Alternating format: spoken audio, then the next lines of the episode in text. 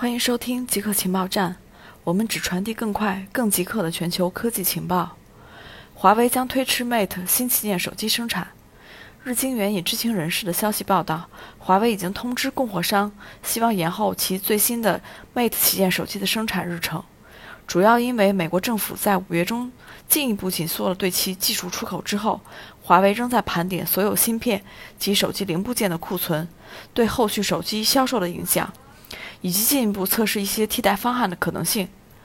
华为推迟 Mate 系列手机及零件的生产日程，并不代表 Mate 手机会延后发表。也有很多的情形是先发布手机，但开卖的日程则会稍晚公布。蜂鸟能看到五种非光谱颜色。普林斯顿大学的科学家报告，野生蜂鸟能看到五种非光谱颜色。人类所感知的几乎所有颜色都对应一定的波长。这些颜色被称为光谱色，它们是可见光谱的一部分。其中，唯一特殊的颜色是紫色，它只能由红、蓝光的组合产生，而不能由任意单一波长产生，因此它被称为非光谱色。人类的眼睛有三种对颜色敏感的视锥细胞，它们能感知红光、绿光和蓝光。只有视锥细胞同时能受到红光和蓝光刺激。而不受绿光刺激时，人类才能看见紫色。而鸟类、爬行动物、两栖动物和鱼类的眼睛里有对紫外线敏感的视锥。这意味着，从理论上讲，通过刺激两到三种视锥细胞，鸟类可能会看到五种非光谱颜色。对蜂鸟的实验表明，蜂鸟可以感知五种非光谱颜色：紫色、紫外线加红色的叠加色、紫外线加绿色的叠加色。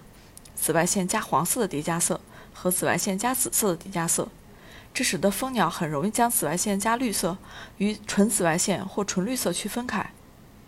Zoom 改变主意，将为所有用户提供端对端的加密。Zoom 正在开发端对端加密技术。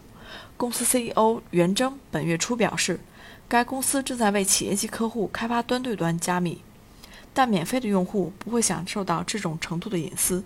因为端对端加密将让第三方不可能解密通信，袁征说，为防止用户将 Zoom 用于恶意的目的，配合 FBI 和当地执法机构，免费用户不会获得端对端加密服务。他的说法遭到了广泛的批评。现在，Zoom 改变了主意，宣布将为所有用户提供端对端加密。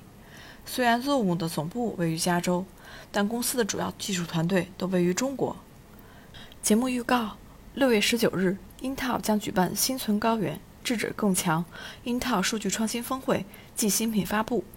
本次峰会将汇聚各行各业数字化转型、智能化升级领军人物、意见领袖、分析专家、技术大咖等各路智者于一堂，融合八场主题演讲、二十八场应用专题深度解析、十七门人工智能实战课程、二十三位合作伙伴落地解决方案等精彩内容。共同聚焦技术加速智能变革，把握智强未来的绝佳时机。期待与您相聚置顶网，激扬思想，点燃智慧，智者同行。中国科学家实现一千二百公里的量子密钥分发。中国科技大学和牛津大学的团队利用二零一六年发射的量子实验卫星墨子，实现了一千二百公里的量子密钥分发。研究报告发表在了《自然》期刊上。此前。基于纠缠的量子密钥分发通信距离记录是一百公里长的光纤。